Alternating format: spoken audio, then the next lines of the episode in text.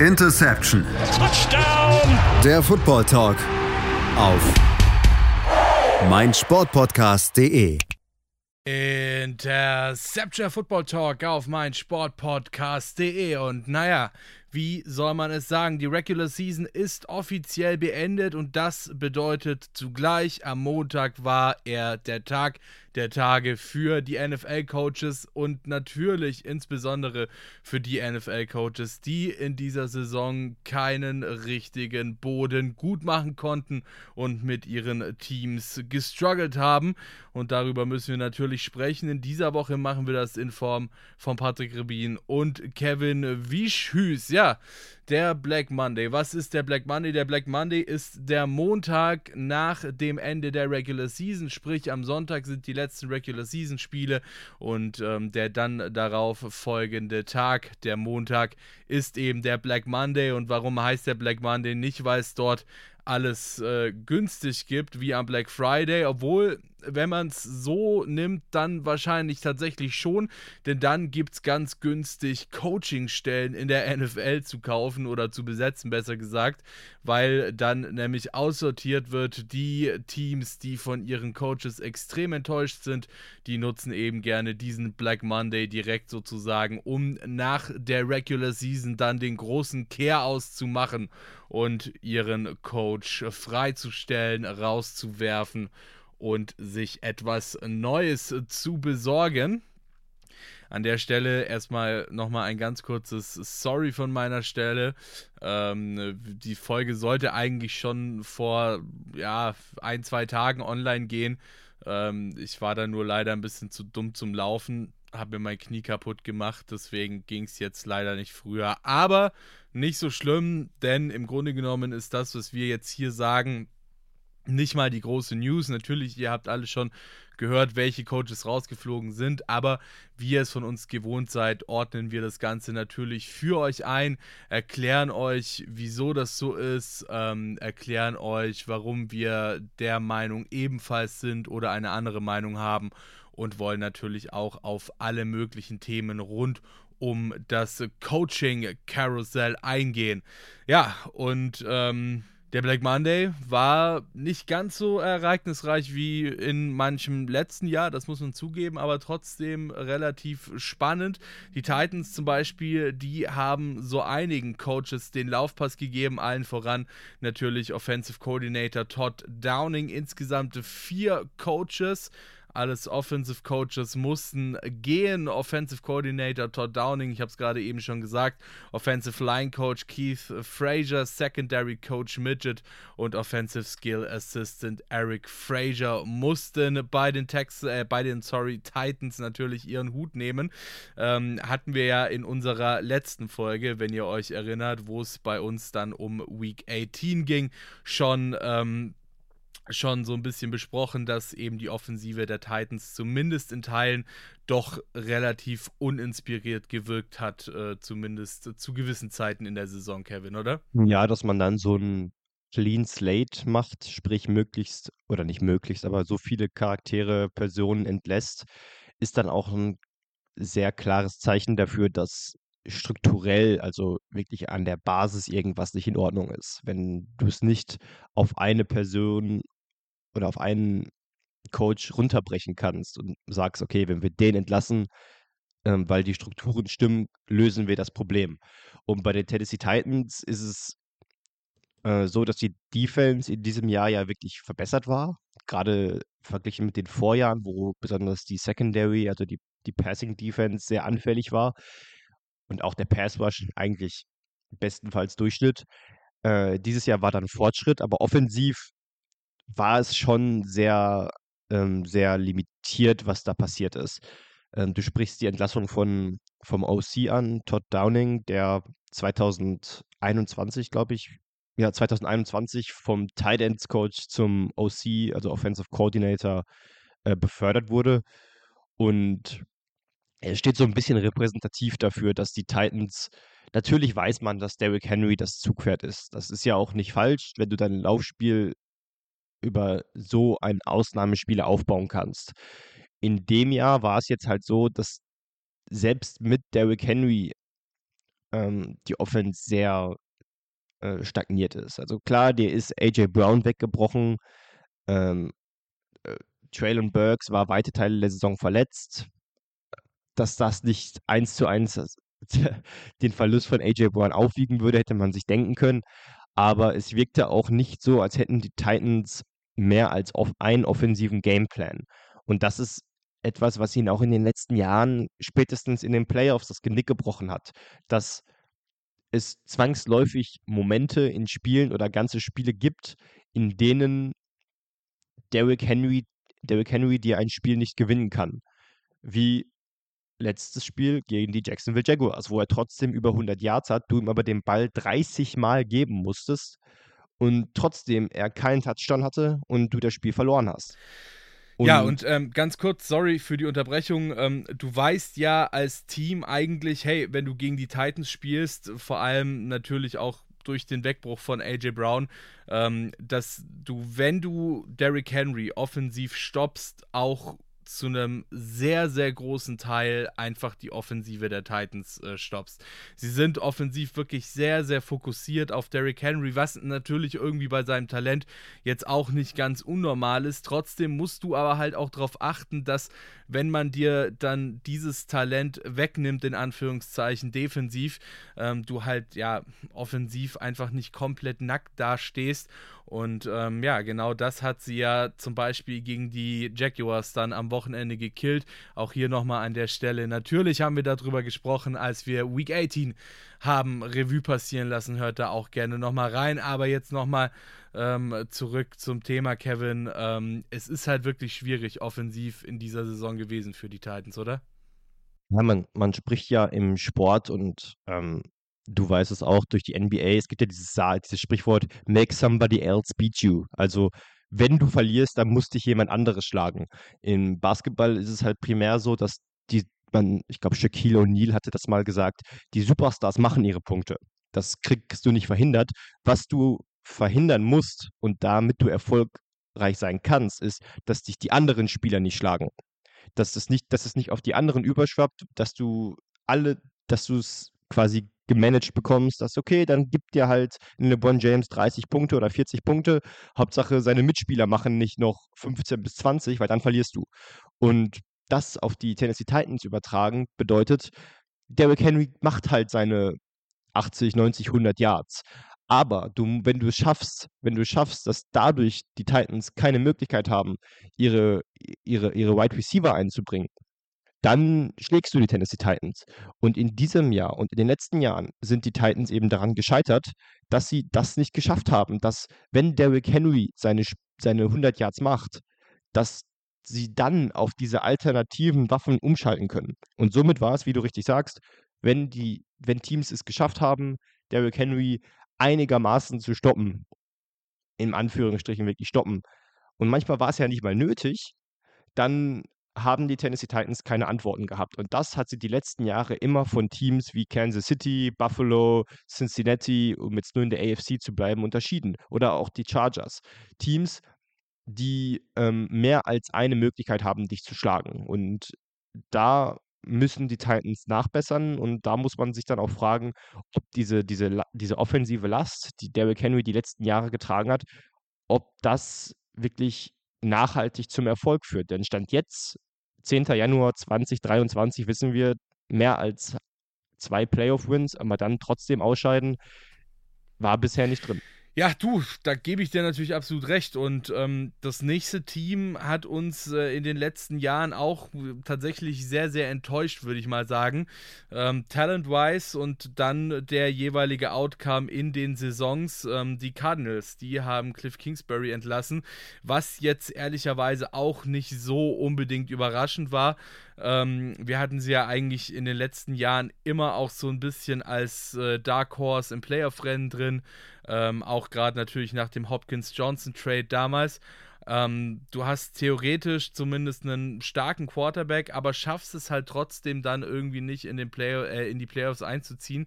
Und ich denke auch irgendwie so ein bisschen bei den Cardinals muss sich einfach culture-wise ähm, was ändern, äh, dass sie es hinbekommen und dann auch endlich, ja, blöd gesagt, diesen Turnaround irgendwie schaffen, oder? ja, man muss sagen, Cliff Kingsbury hat es ja nie geschafft, ähm, die Offense, die er am College ähm, hat spielen lassen, diese Air Raid Offense, heißt wirklich sehr passlastige Ausrichtung bei den Arizona Cardinals so zu implementieren, wie man das gehofft hat. Er kam vom College mit vielen Vorschusslorbeeren. Er hat seinen Quarterback in Kyler Murray bekommen. Ein Franchise-Quarterback entgegen dem, was man abseits des äh, Feldes so von ihm hört oder sieht. Ähm, seine Qualitäten sind unbestritten und trotzdem, wie du richtig sagst, sind die Cardinals immer hinter den Erwartungen zurückgeblieben. Sie waren quasi bis auf diese Saison, wo sie komplett hinter den Erwartungen geblieben sind, waren sie irgendwie immer ein Jahr zu spät dran. Also sie haben die Playoffs ein Jahr später erreicht, als man es ihnen zugetraut hätte. Sie haben ein Playoff-Spiel gewonnen, ein Jahr später, wenn sie überhaupt eins gewonnen haben. Ja, ich glaube ehrlich gesagt nicht, muss ich dir, muss ich dir ganz ehrlich Möchte mich sagen. jetzt nicht in die Nesseln setzen. Ich glaube nicht. Ich glaube, sie haben, ich glaube, sie, aber uh, dann ersetzen wir Playoffs erreichen durch Winning Record und ersetzen dann Playoff-Spiel gewonnen durch Playoffs erreichen. So, dann passt, dann passt wieder. Und das geht halt auf Dauer nicht. Und was man, was bei den Cardinals ja auch der Fall ist, sie haben ja immer, du hast es angesprochen, sie haben ja das getan, was man tun muss, wenn man erfolgreich sein möchte. Sie haben Kyler in seinem Rookie-Deal mit Waffen umgeben. Sie haben die Andrew Hopkins geholt, ähm, haben jetzt auch Hollywood Brown nochmal geholt. Also offensiv ist das ja ein gutes Team. Sie haben investiert, haben auch in die, in die Defense investiert durch Draft-Picks und der, das große ähm, Unbekannte, was eben Cliff Kingsbury auch dann zum Verhängnis wurde, ist, keiner weiß, wie viel besser Kyler Murray noch sein kann unter einem anderen Headcoach, weil er nie unter einem anderen Headcoach gespielt hat. Hätte Cliff Kingsbury jetzt jede Saison zehn Spiele gewonnen und sie wären in den Playoffs immer zumindest dabei gewesen, hätten nochmal ein Playoff-Spiel gewonnen, wäre diese Ungewissheit, diese Unklarheit immer noch da, aber man würde sagen, naja, wollen wir das, wo wir wissen, was wir kriegen, wirklich für etwas Ungewisses aufgeben? Wenn du aber hingegen nur vier Spiele gewinnst oder fünf oder die Playoffs verpasst oder die Playoffs gerade so erreicht, aber trotzdem nicht gut spielst, dann ist es für eine Organisation eben leichter zu sagen, gut, alles ist besser als das hier. Und die, die Cardinals haben sich quasi, quasi zwischen der Entscheidung gesehen, okay, wollen wir Cliff Kingsbury, beziehungsweise was wiegt schwerer? Cliff Kingsbury eine millionenschwere Abfindung zu zahlen oder noch ein Jahr mit Cliff Kingsbury zu spielen? Und die Tatsache, dass sie sich für die Abfindung entschieden haben, also ihm das lieber zu bezahlen, zeigt eigentlich, wie, ähm, wie wenig er bei diesen Arizona Cardinals bewegt hat. Und somit war es folgerichtig, dass sie ihn jetzt entlassen haben. Ja, du, absolut. Also ich glaube, das Problem ist halt auch einfach, dass dass Kingsbury halt für, die, für diese Air Raid Offensive bekannt war, beziehungsweise er sie dann dort bei den Cardinals auch installieren wollte. Ähm, das Ganze ist aber halt ehrlicherweise mit einem Quarterback wie Kyler Murray einer ist, meiner Meinung nach zumindest doch relativ schwer. Ich meine, Air Raid Offense bedeutet sehr passlastig, lange, kurze, ähm, zermürbe deinen Gegner durch Pässe, ja, kann man ja fast so sagen. Das ist ja auch so ein bisschen das, ähm, womit uns zum Beispiel ähm, die Kansas City Chiefs äh, lange sehr, sehr stark begeistert haben, ja, weil du halt wirklich mit Patrick Mahomes einfach auch einen Quarterback mit einem starken Arm hast, starke, ähm, starke Receiver hast, äh, die du dann immer anspielen konntest und so weiter. Und ähm, so dann halt eben auch durch, sag ich mal, viele gute Anspielpartner für deinen Quarterback die Defensive eben super zermürben konntest. Ähm, das Problem, was ich halt einfach sehe, ist, dass Kyler Murray ein sehr, sehr kleiner Quarterback ist. Das heißt halt, wenn die Defensive irgendwie mit 3-4 da steht, alle drei vorne wirklich groß sind, ähm, da hast du als Quarterback von, von Murrays Größe halt einfach echt Probleme. Und es ist halt nicht nur das, es ist nicht nur der Gegner, es ist nicht nur die Defensive. Ähm, ich meine, ich bin mit meinen 1,88, 89 jetzt halt echt auch nicht so der Allerkleinste, war aber tatsächlich in der Offensive Line immer einer der kleinsten.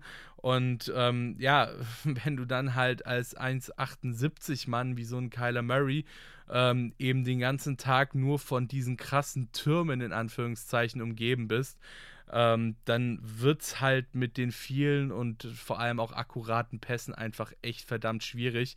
Und ähm, das ist in meinen Augen halt schon auch einfach so eine harte Limitierung ähm, bei, bei so einem relativ kleinen Quarterback, ähm, die du dann hast. Vor allem natürlich, wenn du dezidiert dann auf so eine Air Raid Offense gehen möchtest äh, mit deinem Team.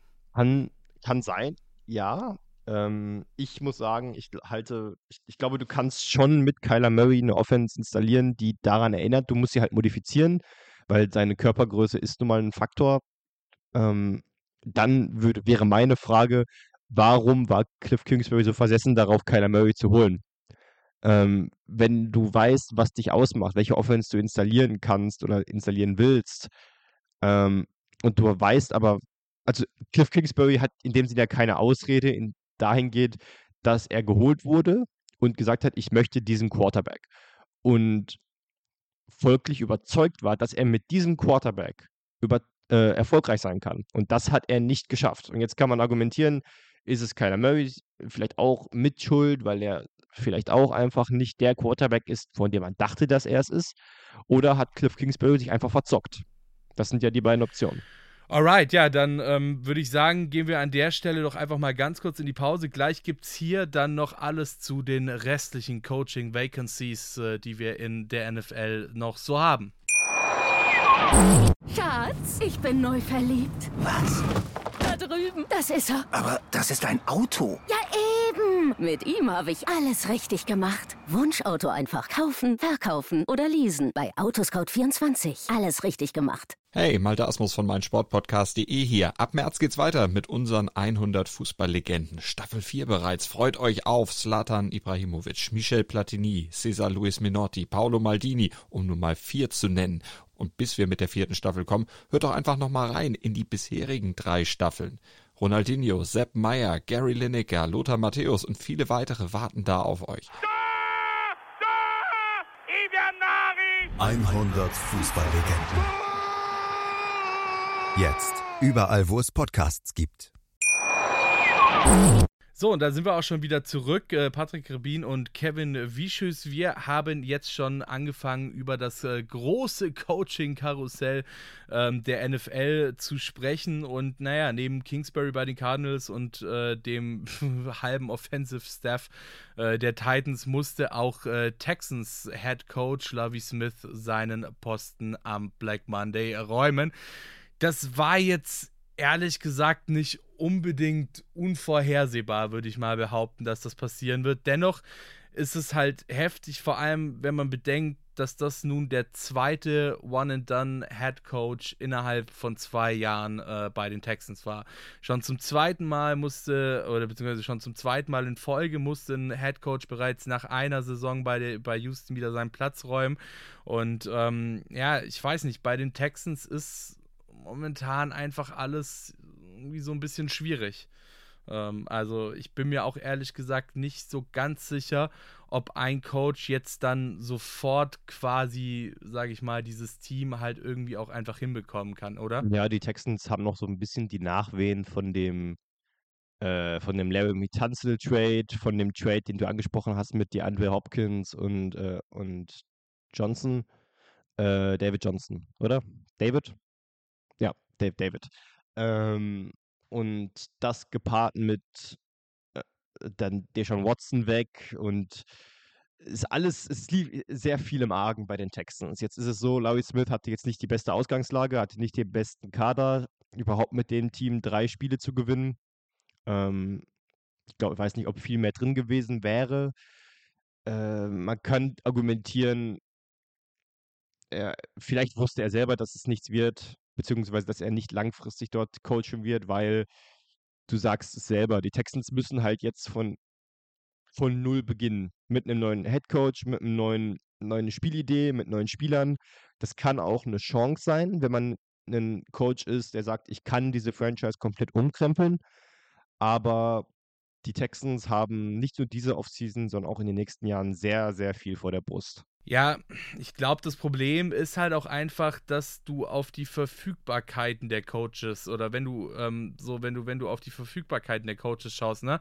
Weil ich meine, welcher Coach ist denn jetzt verfügbar, dass er von deinem Team gepickt werden kann? Und das sind halt dann meistens auch irgendwie Coaches mit Flaws, Coaches, die es halt nicht hinbekommen haben in der Vergangenheit oder ähnliches. Ja, ansonsten mein Gott, äh, simple as that, hätten sie es hinbekommen, wären sie äh, mit ihrem Team erfolgreich oder hätten sie es geschafft, ihr Team ähm, erfolgreich oder gut genug zu führen, ähm, dann blöd gesagt, hätten sie halt einen Coaching-Job in der NFL und wären jetzt aktuell nicht auf der Suche und wären jetzt aktuell nicht auf der Suche nach äh, einem neuen und wären nicht auf dem Markt. So, ähm, da brauchst du halt eigentlich, finde ich, von Haus aus schon mal eine bessere Ausgangslage ähm, von deinem neuen Team aus gesehen als äh, Coach, oder?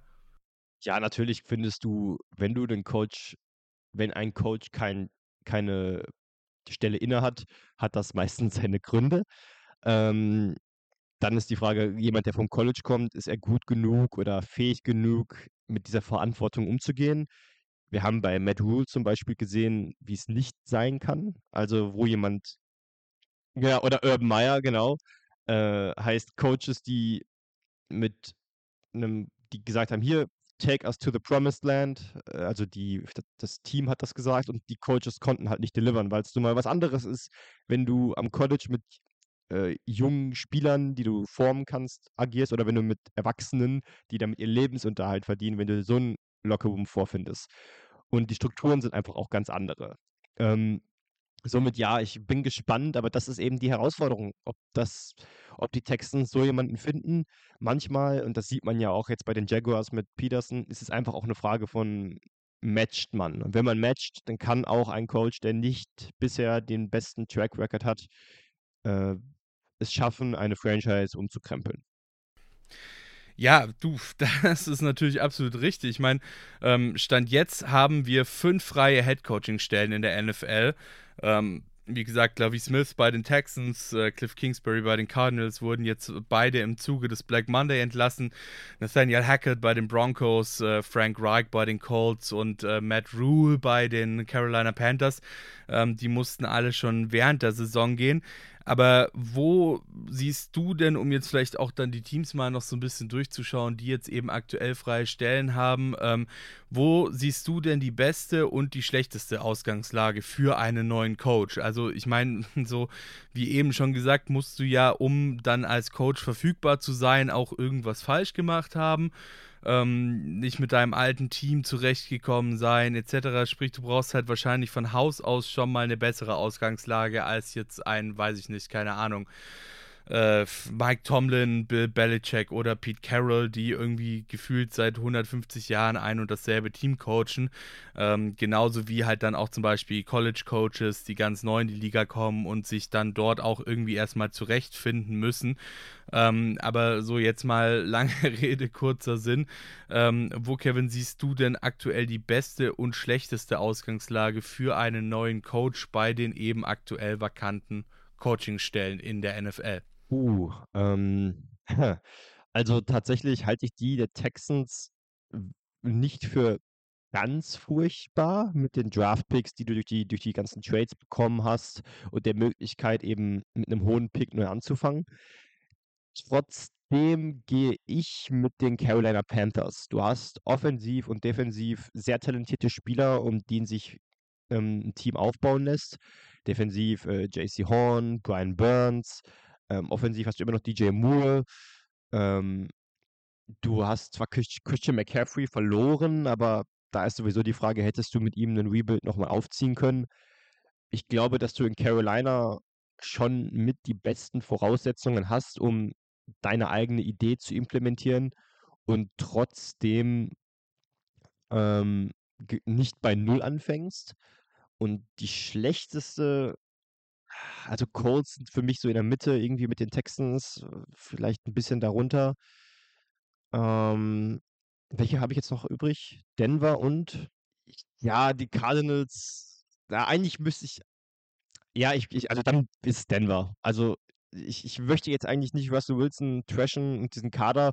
Ich glaube, ohne da zu sehr ins Detail zu gehen das größte Problem bei den Denver Broncos ist zum einen das Handicap für die Zukunft hinsichtlich Erstrundenpicks und die Tatsache, dass du als Head Coach mehr denn je derjenige bist, der gefeuert werden muss, wenn es nicht funktioniert, weil das Commitment für Russell Wilson ist nun mal da.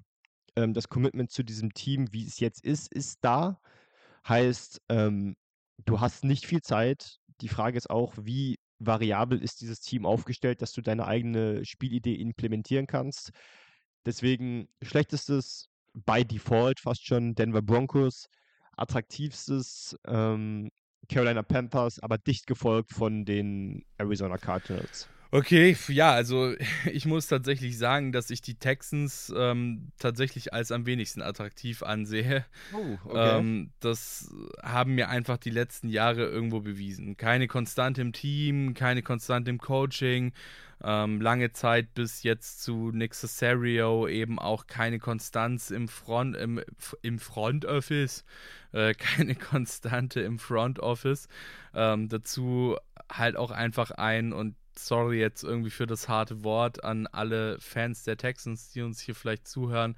Ähm, dysfunktionales Team und naja, gut, ich meine, klar, du hast halt irgendwie so viele Picks als Texans, aber die musst du dann halt auch erstmal umwandeln und vor allem umwandeln können zu Spielern, die dann am Ende in der NFL funktionieren.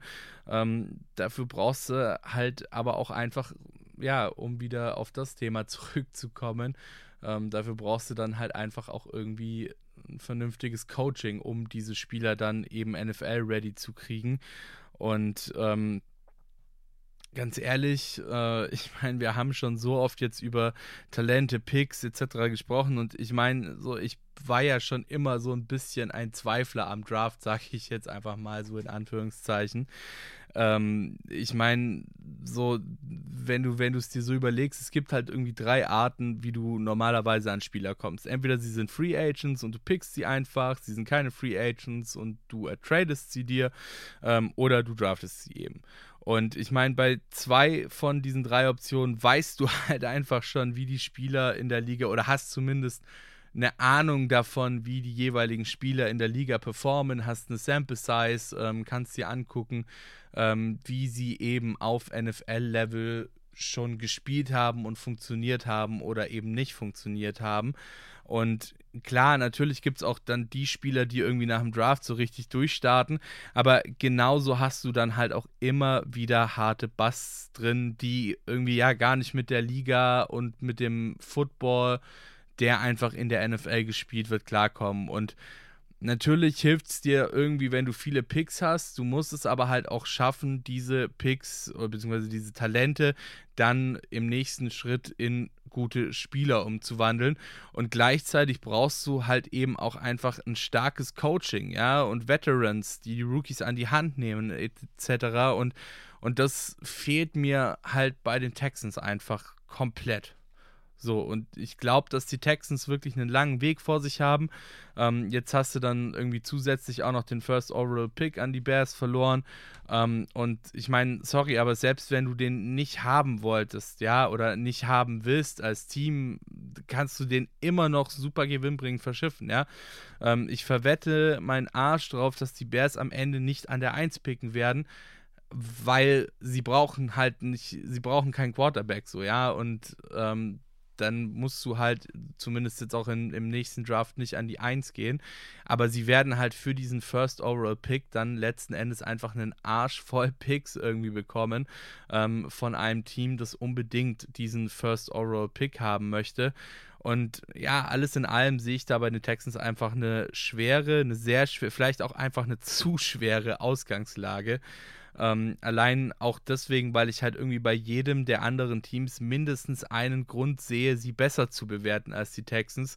Und sei es auch nur, weiß ich nicht, ein, ein alternder Russell Wilson ähm, oder, oder Jonathan Taylor etc. pp. Also wie gesagt, gibt es halt wirklich bei, bei jedem anderen Team gibt es irgendwie Argumente dafür, dass sie nicht die schlechteste Ausgangslage haben.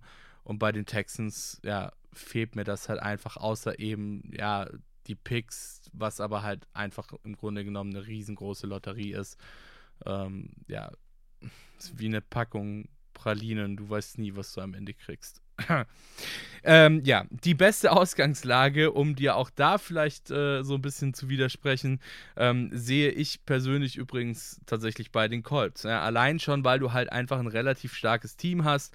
Ähm, du hast mit Pittman einen mindestens promising Wide Receiver, mit Jonathan Taylor einen starken Running Back. Ähm, du hast eine starke Defensive mit Quiddy Pay, mit ähm, DeForest Buckner und so weiter und so fort. Ähm, die können halt alle was, ja. Und äh, du hast, keine Ahnung, so Stephon Gilmore und so weiter und so fort. Ähm, und du hast aber halt vor allem auch einfach das, was den Texans zum Beispiel in meinen Augen halt sehr, sehr doll fehlt. Klar, du hast in deinem Quarterback-Room dann irgendwie Nick Foles, Sam Ellinger und Matt Ryan sitzen. But come on, so, ne? Nick Foles hat schon einen Super Bowl gewonnen. Matty Ice, Matt Ryan stand zumindest schon mal in einem Super Bowl und war ja eigentlich auch so über seine Karriere hinweg, ähm, zumindest bei den Falcons, ein wirklich sehr, sehr hoch rezensierter Quarterback und ähm, sehr, sehr, sehr, sehr, äh, ja, hoch, hoch angesehener Quarterback einfach auch irgendwie. Und ähm, das heißt halt, du hast, wenn du da jetzt noch irgendwie einen jungen Quarterback aus dem Draft oder so holst, eben deine zwei Veterans, die den neuen unter ihre Fittiche nehmen und ihm so zeigen können, yo, hier, so funktioniert das hier in der Liga. Ähm, so, keine Ahnung, ich spiele schon seit irgendwie 150 Jahren hier in der Liga so und keine Ahnung, das ist halt, das ist halt das Geile an den Colts. Du hast einerseits Talent und junge Spieler wie Pittman, Taylor und so weiter, aber eben auch Proven Vets. Und äh, Proven Vets halt vor allem auf einer kritischen Position wie der Quarterback-Position, ähm, wo es halt auch einfach darum geht, dass sie dann den jungen Spielern auch vielleicht so ein bisschen den Druck nehmen können und so weiter. Ähm, und da sehe ich halt einfach die Colts äh, absolut weit vorne und, und absolut verdammt stark, ehrlich gesagt. Ich verstehe ich versteh voll, was du meinst. So, und äh, damit gehen wir tatsächlich jetzt auch nochmal hier äh, in eine ganz kurze Pause und melden uns dann gleich wieder bei Interception Football Talk auf meinsportpodcast.de. Schatz, ich bin neu verliebt. Was? Da drüben. Das ist er. Aber das ist ein Auto. Ja, eben. Mit ihm habe ich alles richtig gemacht. Wunschauto einfach kaufen, verkaufen oder leasen. Bei Autoscout24. Alles richtig gemacht. Da sind wir auch schon wieder zurück und naja, gut, äh, irgendwie haben wir eben nicht nur die Coaches, die ihren Job schon verloren haben, sondern halt auch solche, die ihren Job möglicherweise noch verlieren werden. Und äh, ich würde mal behaupten, da stelle ich dir jetzt einfach mal ein paar Namen in den Raum. Ähm, nenn dir äh, ein paar Namen und du darfst dann sagen, was du von den Namen, die ich dir jetzt nenne, hältst. Und ich würde sagen, wir fangen einfach mal an mit ja, äh, let's do Matt Patricia. Ähm, überrascht wahrscheinlich weniger an der Stelle. Ähm, haben ja vor der Aufnahme auch schon relativ viel über ihn gesprochen. Und ja, ich meine, ja, klar, ich bin Patriots-Fan so.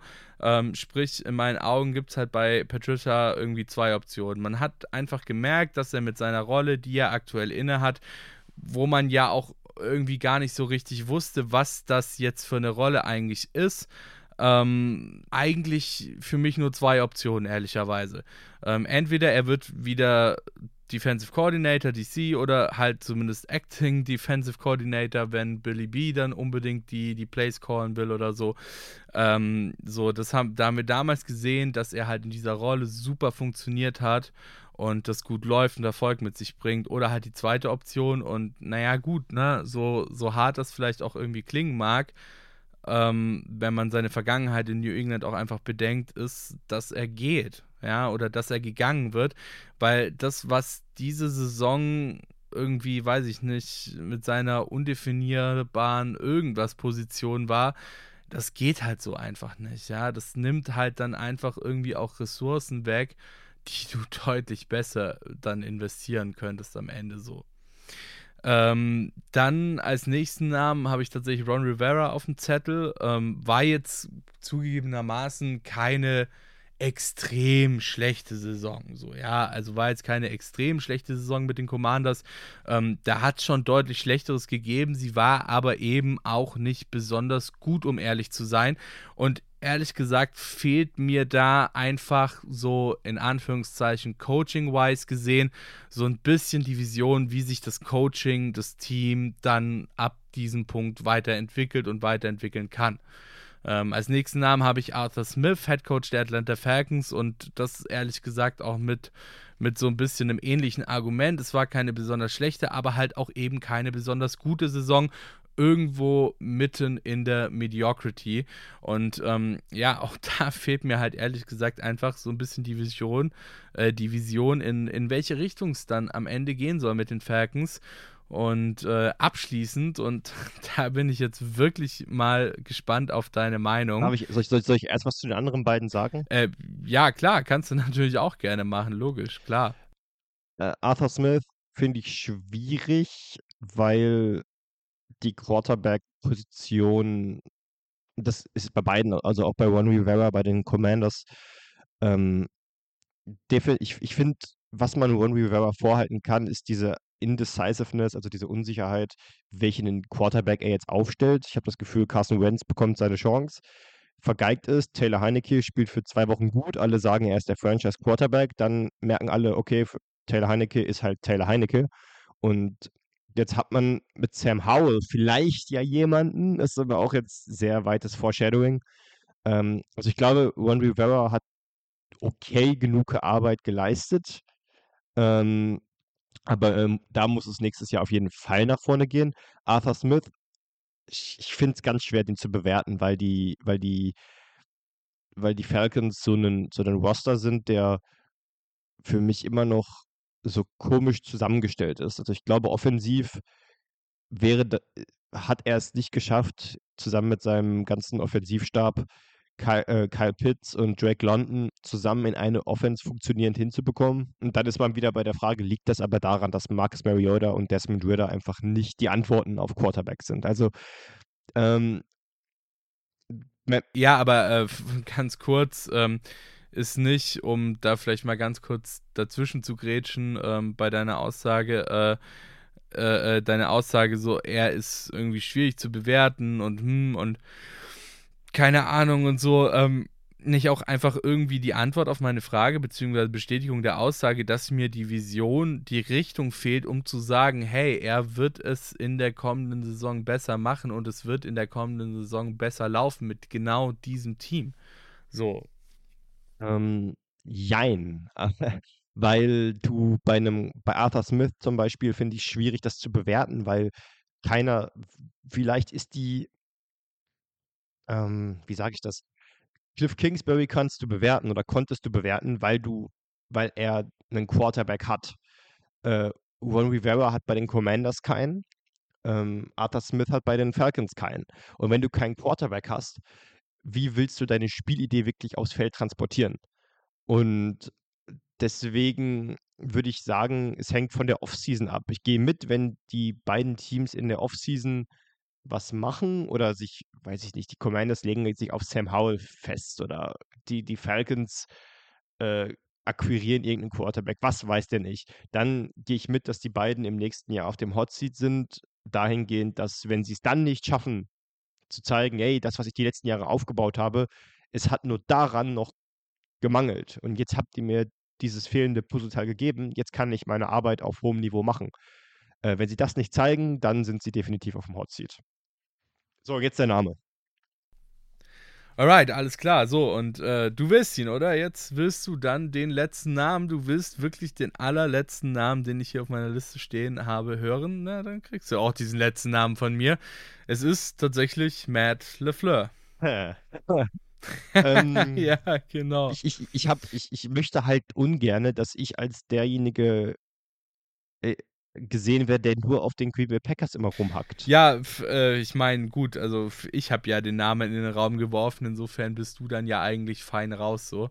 Äh, außer ich werfe dich den Hain zum Fraß vor. Ja, aber wenn ich jetzt wieder sage, ich verstehe das, also nein, okay, also ich möchtest du erst sagen, warum du ihn hast, oder soll ich erst sagen, warum ich Nee, sag erstmal sag erst warum du Matt LaFleur. Klar, ich meine, das kann ich natürlich gerne sagen. Ich meine, wir haben die Saison bei den Packers gesehen, dass sie absolut underachieved haben. Ich meine, sorry, aber es sind halt einfach immer noch die Packers und bei den Packers muss es mindestens das Ziel sein, in die Playoffs zu kommen. Mindestens, aller, aller mindestens müssen die Playoffs das realistische Ziel für die Green Bay Packers sein.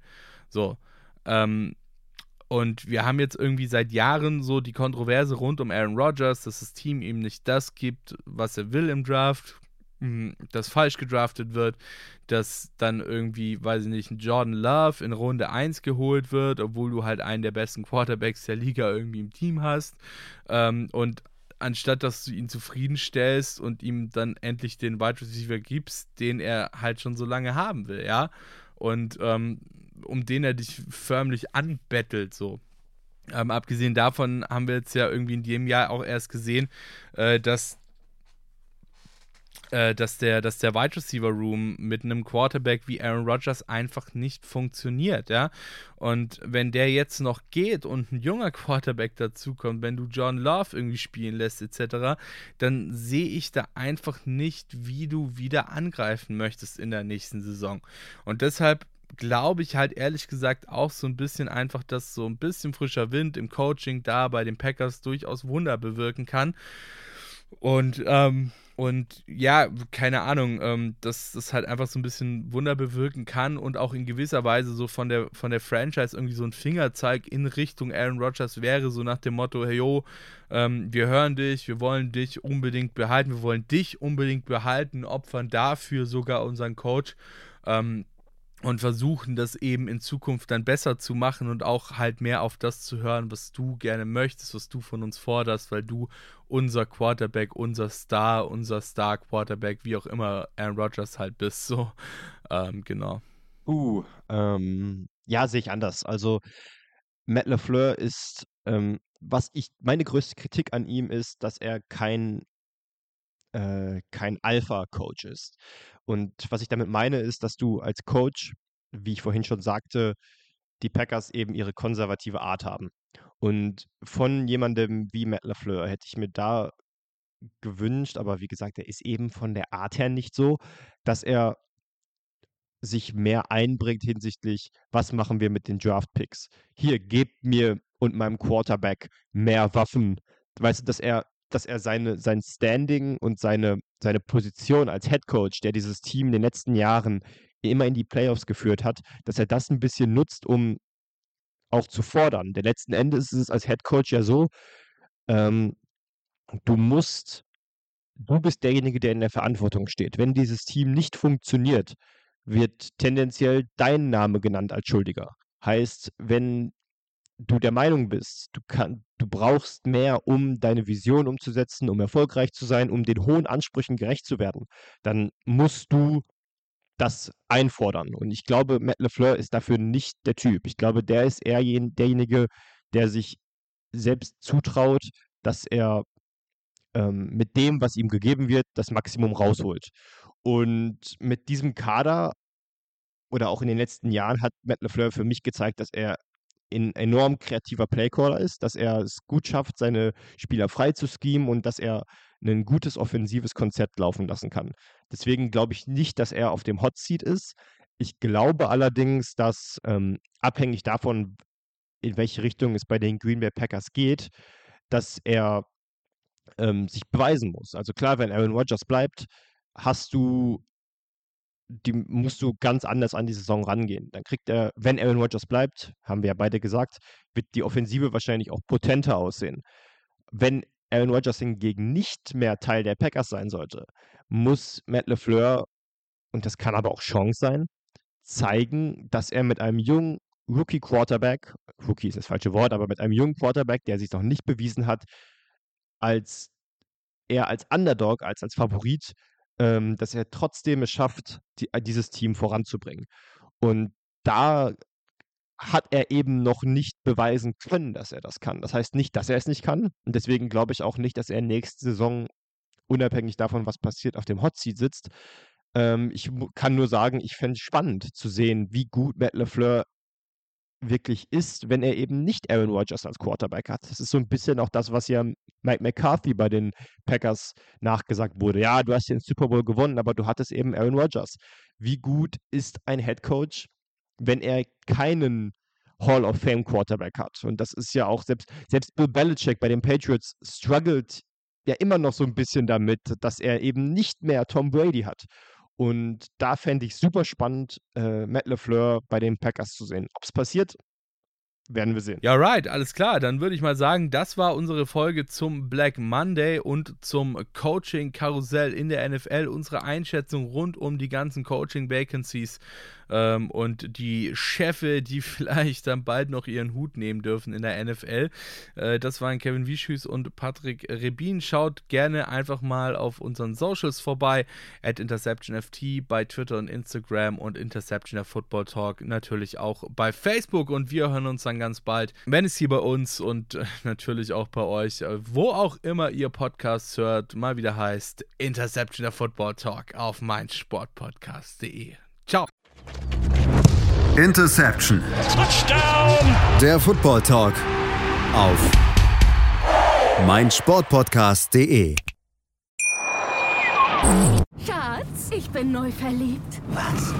Da drüben. Das ist er. Aber das ist ein Auto. Ja, eben. Mit ihm habe ich alles richtig gemacht. Wunschauto einfach kaufen, verkaufen oder leasen. Bei Autoscout24. Alles richtig gemacht. Wie baut man eine harmonische Beziehung zu seinem Hund auf? Puh, gar nicht so leicht. Und deshalb frage ich nach, wie es anderen Hundeeltern gelingt, beziehungsweise wie die daran arbeiten. Bei Iswas Dog reden wir dann drüber. Alle 14 Tage neu mit mir, Malte Asmus und unserer Expertin für eine harmonische Mensch-Hund-Beziehung, Melanie Lippisch. Iswas Dog mit Malte Asmus. Überall, wo es Podcasts gibt.